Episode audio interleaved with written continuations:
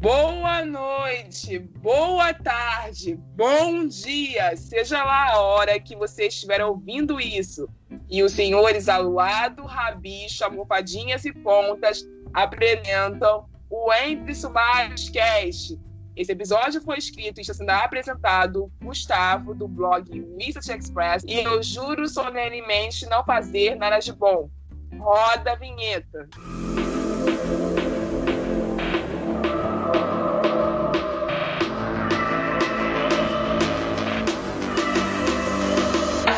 Comente com a gente sobre o seu favorito maroto e o maroto que você mais odeia, que só pode ser o Pedro, usando a hashtag CastSmiles lá no Twitter. E lembre-se de seguir o pessoal do WE.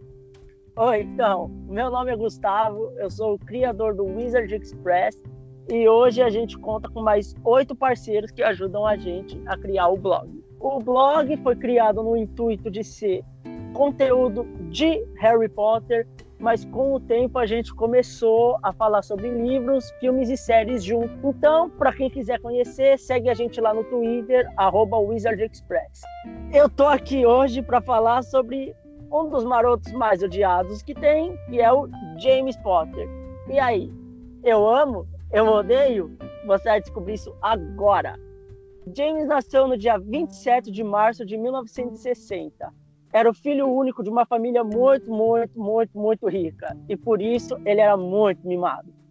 Por conta disso, cometia bullying na escola, como todos já sabem, contra o Snape e contra mais um monte de amigos no, na, no colégio. Ele era realmente muito chato. Pouca gente sabe, mas essa é uma curiosidade legal de falar. Que grande parte da fortuna, da riqueza dos Potter veio da poção capilar alisante, que foi criada pelo Fremont Potter, que era pai do James. Então já deu para saber mais ou menos o quão rico e mimado ele era, né? Para começar isso daqui, eu queria dizer que eu não passo pano pro James e que eu tenho um ranço muito grande por ele ter cometido o bullying que ele fez quando adolescente. Era muito chato. Mas, como todo mundo sabe, ele evoluiu, ele lutou por quem ele amava, e, gente, vamos combinar, né? Ele lutou pelo próprio filho, então a gente meio que passa um pouquinho de pano para ele sim, porque não tem como. É começar comentando sobre o bullying dele contra o Snape, né? Que, pelo amor de Deus, ele quase matou o Snape. Mas conseguiu salvar ele depois. Eu não passo pano para isso, acho que ninguém deveria, porque ele realmente foi muito ruim ele realmente fez muito mal para pessoas como o Snape. Eu acho que não foi só o Snape, ele era bem insuportável na escola, quebrando regras e tudo mais. E só que ele tem um lado muito humano dentro dele que foi a ideia de se tornar animago para poder ajudar o Remo, gente. Isso foi muito legal. Eu adorei essa parte no livro que mostra quão um se importava ali com o outro, deles passarem por um processo extremamente difícil e complicado para poder apoiar o amigo que se transformava em lobisomem toda lua cheia. E isso mostra muito da humanidade dele, isso mostra muito de, do quão ele evoluiu e do quanto ele se tornou uma pessoa boa, né? Porque não dá para também falar só das coisas ruins que ele fez se ele lutou para salvar o mundo bruxo também. Não tem como falar que ele era só uma pessoa ruim. Então, nesse ponto ele ganhou bastante pontinhos comigo e, eu até que gosto do personagem. Queria comentar também da amizade que ele tinha com o Sirius. Gente, ele tinha uma amizade muito forte com o Sirius. Tipo, dentre os marotos, eu acho que o que ele era mais próximo era o Sirius. Tanto é que o Sirius foi morar com ele lá na, na casa dos pais dele quando ele resolveu sair de casa por causa da família merda que ele tinha. Então eles eram tipo irmãos mesmo.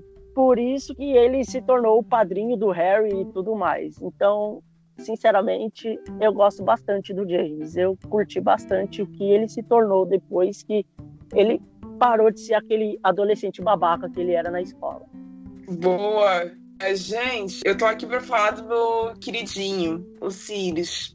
Ai, Jesus. Olha o nervosismo batendo, só de lembrar desse homem. Sirius Black nascido em 3 de novembro de 1959, vivo para sempre em meu coração, não vou aceitar a morte desse homem. É um bruxo de puro sangue inglês, lógico, né? Amo ingleses.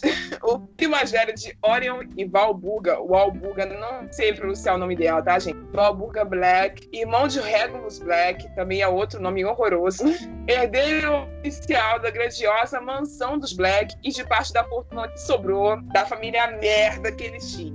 Ele odiava aquela mansão com todas as suas forças, odiava aquela família com todas as suas forças, pela crença que a família dele tinha, sua supremacia dos de sangue puros em meio às criaturas mágicas e os nascidos trouxas. O Sirius também ficou conhecido como Sinistro, sim, o Agouro, graças ao cão que ele se revela na sua transformação de anímago, que é muito similar a esse agouro de morte, muito conhecido pelos videntes no mundo dos bruxos. E ele também ficou conhecido como Almofadinhas, apelido dado pelo seu melhor amigo, James Potter. O Sirius ele foi mandado para Azkaban e ele se tornou uma pessoa, a única pessoa, aliás, que depois de 12 anos preso lá dentro, sendo torturado dia e noite pelos dementadores, definhando e à beira da morte, conseguiu fugir na sua forma de anímago e ficar durante meses a fio na forma de um cachorro negro imenso. Então, o Sirius faz a sua primeira aparição dentro do terceiro livro da saga e no terceiro filme como sendo titulado um criminoso, foragido, super ultra perigoso, além de ser retratado como um louco enfurecido na capa do Profeta Diário, causando medo e desconfiança a todos os bruxos que residiam em Hogwarts na época e que residiam em qualquer parte do mundo. E depois de ter tido sucesso em se esconder com a ajuda do Dumbledore, obviamente, nas dependências da Floresta Proibida, a gente vê a cena onde as crianças, né, o Harry, o Rony, a Hermione e o Sirius e o Lupin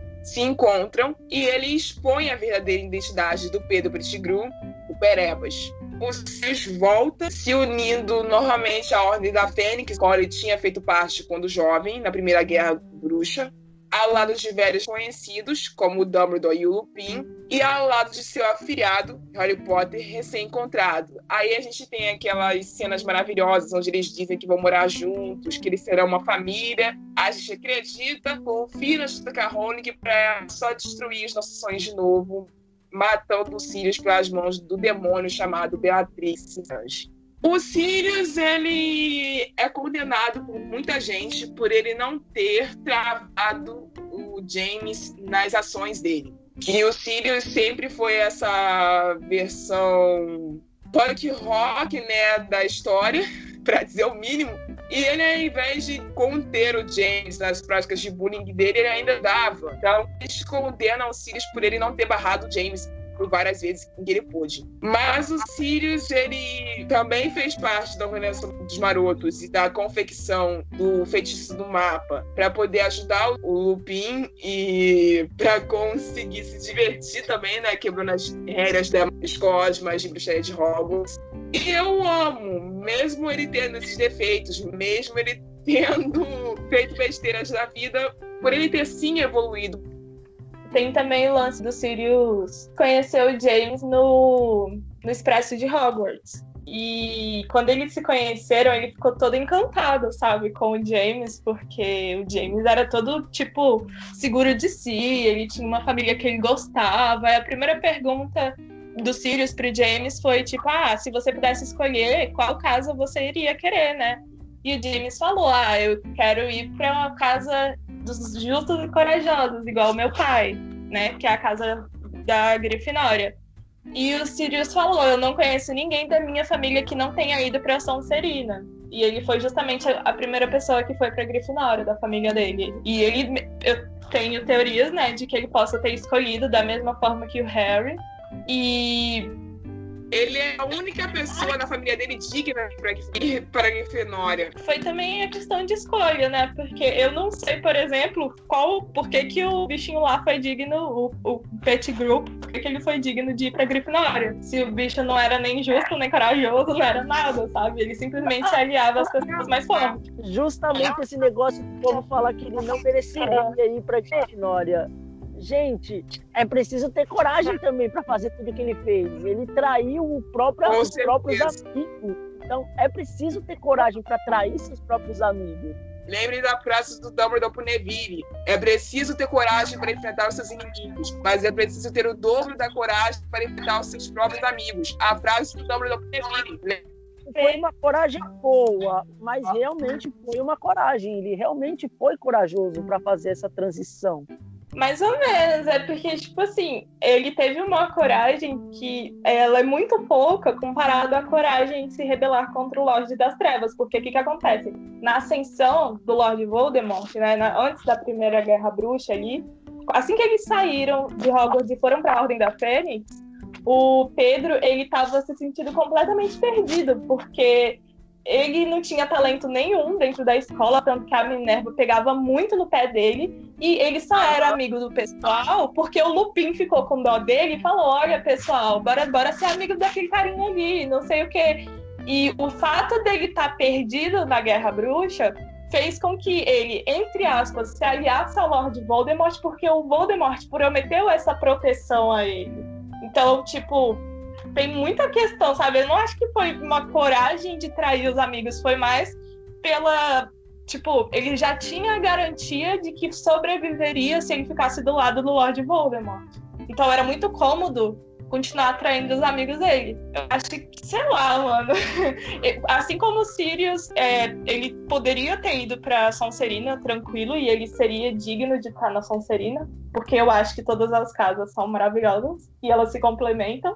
E ele deve ter ido, assim, pra Grifinória por escolha, sabe? De tipo, ele sempre foi o rebelde. Ele não gostava dessa, dessa ideia de supremacia sanguínea bruxa, então ele falou, pô, eu quero, quero desafiar aqui, né? Vou, vou ser rebeldezinho e vou pra Grifinória. Pra vocês terem uma ideia, eu vi que no Pottermore que ele colocava, ele tampava o quarto dele com foto de mulher trouxa de biquíni, moto, trouxa, assim, um monte de coisa, sabe? Eu, eu achei isso muito engraçado, né? Sim, ele era desse tipo. Ai, gente, eu vou falar então do meu maroto favorito, garotinho Lupin, lindo e maravilhoso. É, o Remo ele nasceu na década de 60 e ele é um mestiço o Lia, o Lupin, ele conheceu a própria esposa no meio de uma floresta. Ele era famoso ali na área de aparições espirituais não humanas, que são aquelas criaturas que meio que parecem fantasmas, mas não são, porque elas nunca estiveram vivas, tipo pirraça, né, que é um poltergeist.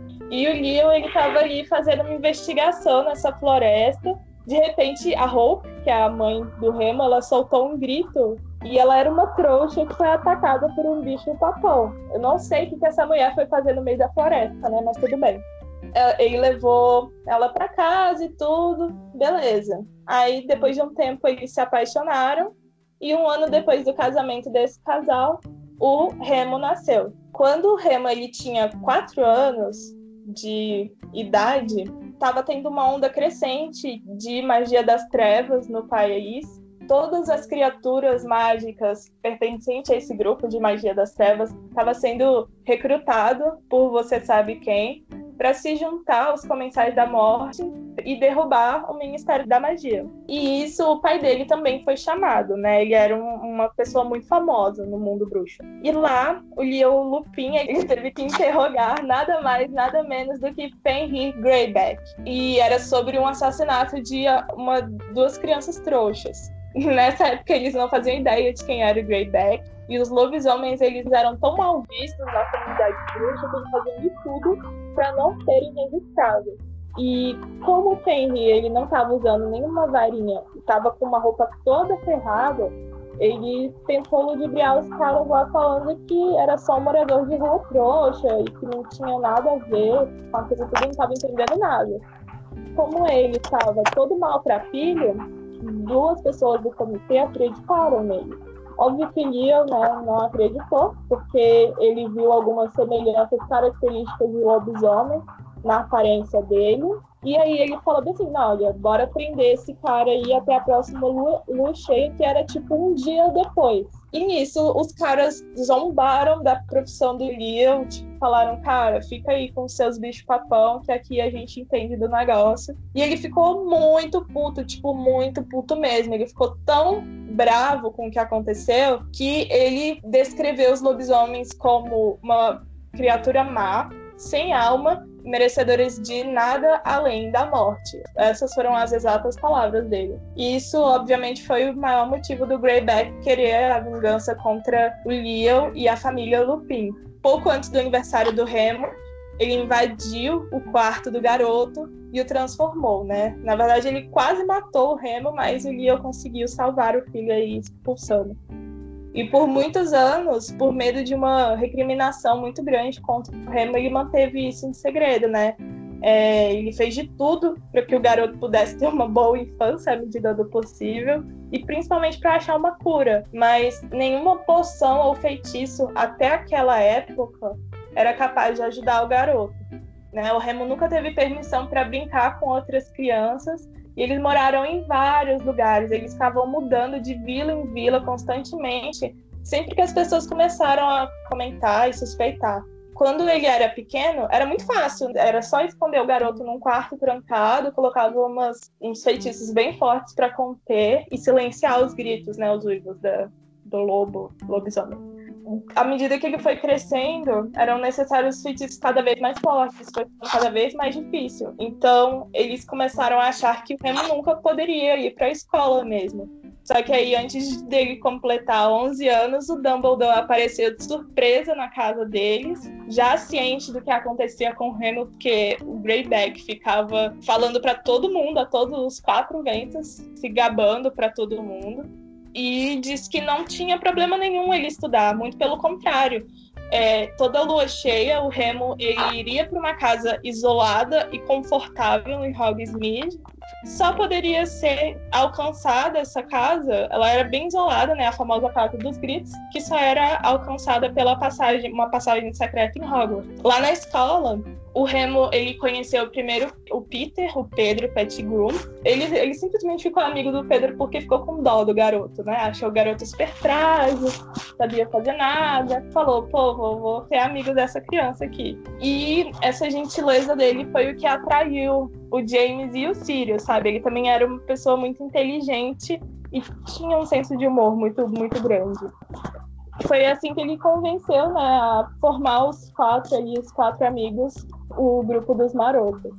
O Remo, por ser sensível e por ter passado uma grande parte do tempo da vida dele sozinho, ser um garoto completamente isolado, ele era tipo a consciência do grupo. Só que, apesar dele não gostar do bullying que acontecia o tempo todo contra o Snape, ele não tinha coragem de enfrentar os amigos, porque foram os primeiros amigos que ele teve na vida quem, tipo, abraçou ele mesmo. Então, por amar tanto esse grupo, ele não teve coragem de falar, ô, oh, gente, bora fazer alguma coisa aí, tá, tá errado isso aí.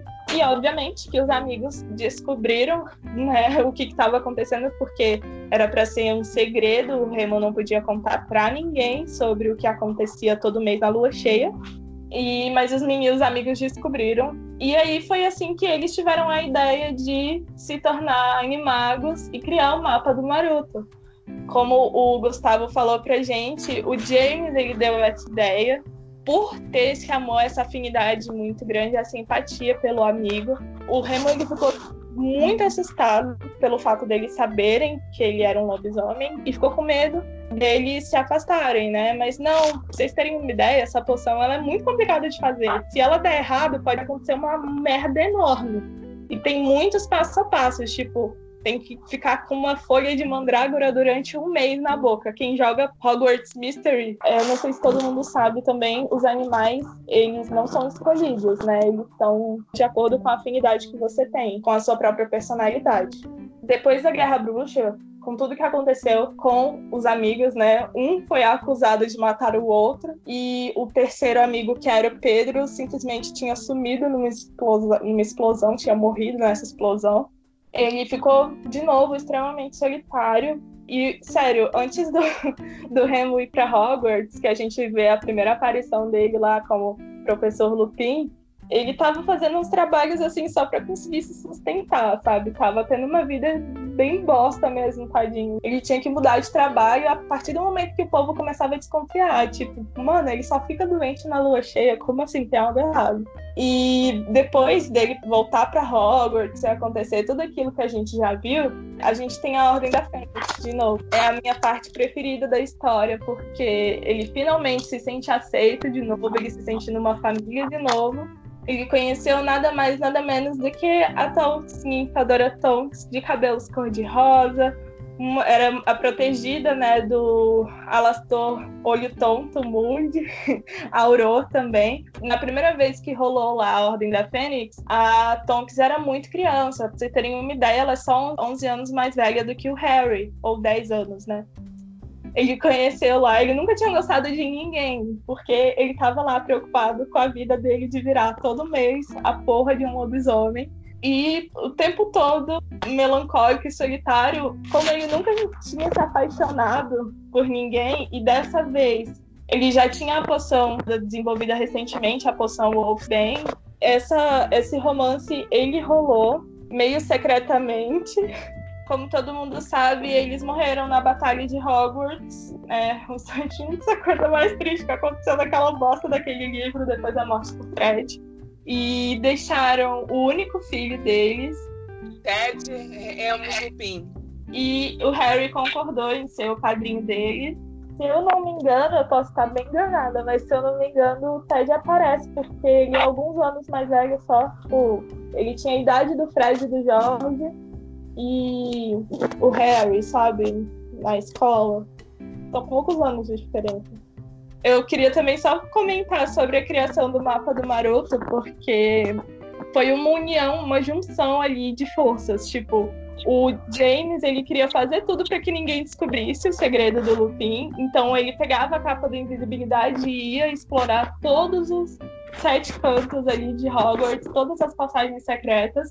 E o Sirius, ele explorando com as magias, porque ninguém sabe ao certo como que foi criado o mapa, mas tem uma magia chamada Solanumus, Solunumus, alguma coisa assim, que é a magia que faz com que mostre as pessoas que estão andando, sabe? que foi a magia que eles jogaram para ver, é, para não dar desbarrão, né, com professores e eles poderem sair à noite. E uma coisa que o Remo Lupin sempre falava que uma das coisas que era os piores dias da vida dele, que eram as transformações, se transformaram nos melhores dias da vida dele, quando os amigos se transformavam em animais e seguiam com ele pela floresta. Chegou a hora, gente. Pedro Pettigrew, nascido na década de 1960, morto em março de 98. Também conhecido pelo seu apelido Rabicho, foi um bruxo de sangue puro ou mestiço, não se sabe ao certo, filho do senhor e da senhora Pettigrew. Ninguém sabe primeiro os nomes dos pais deles. E apesar de, durante sua juventude, ter sido grande amigo de Remo Lupin, Sirius James Potter, seus companheiros de casa Grifinória, ele mais tarde se alia à loja Voldemort e seus comensais da morte. Além de tornar um autor de diversos assassinatos e revelar informações importantes a Voldemort que levaram ao assassinato dos pais de Harry. Ele também viveu por 12 anos na sua forma de anímago um rato para se esconder dos seus inimigos. E nesse período ele viveu como um rato às custas da família Weasley, sendo nomeado Perebas. Insignificante. A razão de acreditarem que o Pedro seja mestiço é porque se ele fosse completamente trouxa, ele não seria aceito como Coisa da Morte. E a sua mãe pertencia ao mundo mágico, tanto que ela recebeu a medalha da Ordem de Merlin póstuma, em nome do filho, que se acreditava morto com um pedaço do dedo. Se ele fosse completamente sangue puro, ele não seria tão desprovido de talentos como ele era. Então, assim, o que a gente mais consegue de teoria sobre o sangue do Pedro é dele sendo mexido mesmo. Então, gente, com todos os personagens aqui apresentados, tá na hora a gente fazer a dinâmica, né? Descobrir dos três quem é o mais filho da égua, né? Não? Eu acho que não tem nem discussão. O Pedro ganha disparado. é, cara, não tem como, assim. Mas tirando ele, vamos, vamos fingir que ele nunca existiu? Tirando ele, Ah, meu quem vocês acham que foi o pior dos três? Fingir que ele não existe, né? Então, Harry Potter teve uma infância feliz e saudável. Não, não exatamente. Ah, você mandou fingir que ele não existe, eu fingi que ele não existiu e, e não denunciou o Thiago para que ele fosse morto. É, isso seria muito maravilhoso. Sonho da minha vida, mas vamos lá. Partindo do princípio de que ele existiu em Hogwarts, porém ele não virou amigo dos marotos. Ok? Melhor assim. Vocês já pararam pra pensar que se tal. É porque assim, é, o Sirius e o James, eles entraram no mesmo vagão da Lily e do Snape. Tipo, se, os, se o James não fosse tão filho da puta, talvez o, o, o Lupin ele tivesse tido dó não do Pettigrew, mas do, do, do Snape, sabe? Vocês já pararam pra pensar que isso é uma, uma possibilidade, assim? Caramba, eu nunca pensei, mas faz bastante sentido, né? Faz. Tipo, talvez se o Lupin tivesse na cabine, porque ele não tava, né? Só cabe quatro. talvez se ele tivesse na cabine, talvez isso aconteceria. E aí não teria toda a rixazinha ali. Mas o Sirius também não gostava do Snape. É, é. o Sirius também implicava muito com o Snape. Não, não era só o James. É, o Sirius era mais pelo fato dele ser esse ser humano rebelde, transgressor, que gosta de ver o circo pegar fogo, e também porque ele queria continuar sendo amigo do, do James. Porque eu creio que o Sirius entendia que ele precisava se comportar de uma forma parecida com o James para que o James continuasse a aceitar. Eu acho que não. Eu acho que o Sirius pelo que a gente vê dele, ele é bem esse bad boy mesmo. Ele é bem esse menino que adora fazer besteira, que, que adora mexer com os outros. Então eu acho que era da personalidade dele mesmo.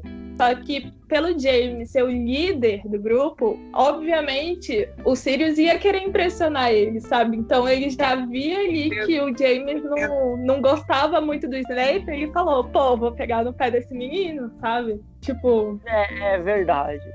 E o Snape não ajudava porque ele também não mostrava ser nada de. Como que eu vou explicar isso? A Hermione foi humilhada, chamada de sangue ruim, mas ela era super ultra inteligente e ela botava medo em todo mundo. Então, assim, eu acho que se ele se rebelasse e tentasse enfrentar, o Zay teria conseguido alguns pontos a mais, mas ele nem mas é... fez. Ele criou sempre, guardou no bolso. Fez o diário para xingar o James, para depois ser descoberto anos e anos depois como príncipe mestiço. Sim, mas é porque a personalidade do, do Snape, né? Tadinho dele é adolescente, tá, gente? Porque a personalidade dele não era de se rebelar, era de seguir as regras, era de ser todo certinho ali, sabe? Eu acho que não, porque o Snape, a gente já vê que ele tinha meio que um desprezo às pessoas trouxas por causa da, da mãe dele, da família dele. Então ele meio que já desprezava as pessoas trouxas. Tanto é que ele fala da Petúnia tudo, ele fala, por que, que você se importa com ela? Ela só é uma trouxa, tipo, como se ela fosse inferior. Então, ele, ele tinha meio que isso, esse preconceito contra pessoas trouxas. Ele não era tão bonzinho assim. Ele odiava a própria linhagem, tanto é que ele condenava a Lily pelo companheirismo que ela tinha com a Petúnia. E depois ele se juntou ao Lord Voldemort, cara. Que tipo de pessoa boa e injustiçada se junta a Lord Voldemort? Antes mesmo dele se juntar ao Lord Voldemort, os amigos dele na escola eram piores possíveis. Ele só se juntou com gente ruim. Ele, ele não se salva em acho que nenhum aspecto. Para os marotos estamos aqui condenando o Snape. Ah, isso mostra bastante a nossa imparcialidade, né? sem condições de defender esse homem, gente. Me desculpa, mas eu tô sem condições. mas assim, para encerrar esse episódio, eu queria falar com vocês de uma coisa que o segundo nome do Harry é James, né? Quando todos morreram na batalha de Hogwarts, o Harry cresceu ele nomeou os filhos dele com homenagens aos mortos.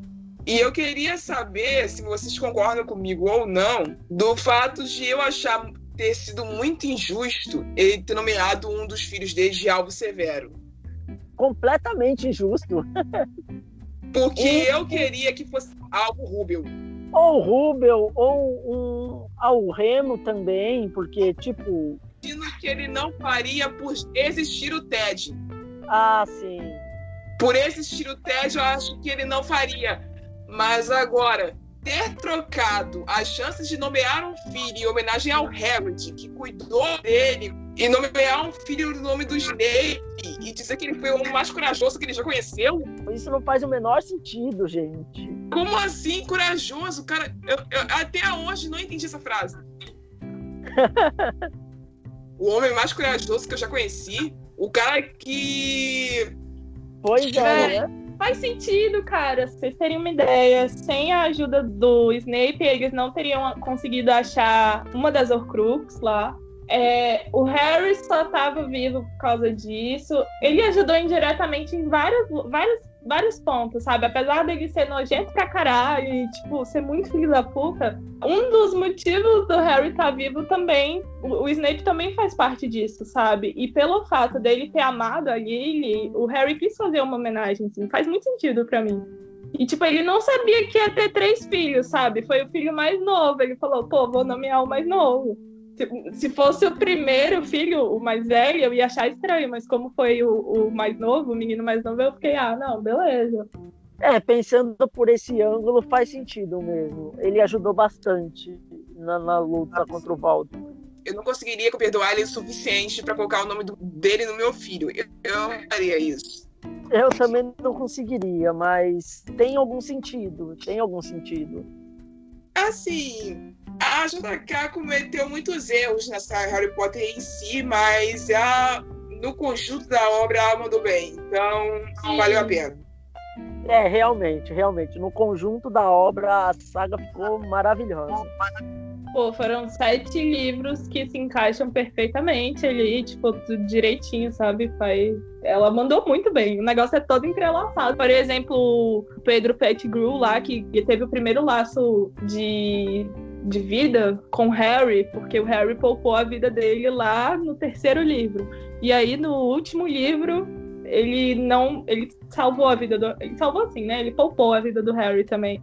E acabou morrendo por isso, sabe? Tipo, tem um, uns pontinhos aí que a J.K. aparentemente já pensava no primeiro livro. E se você parar para pensar, o primeiro e o segundo livro parece que não tem nada a ver com o restante da história. A história começa a empacar mesmo no terceiro livro só.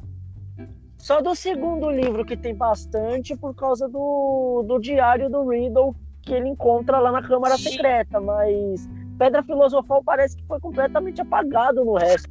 Sim, era tipo introdução da introdução.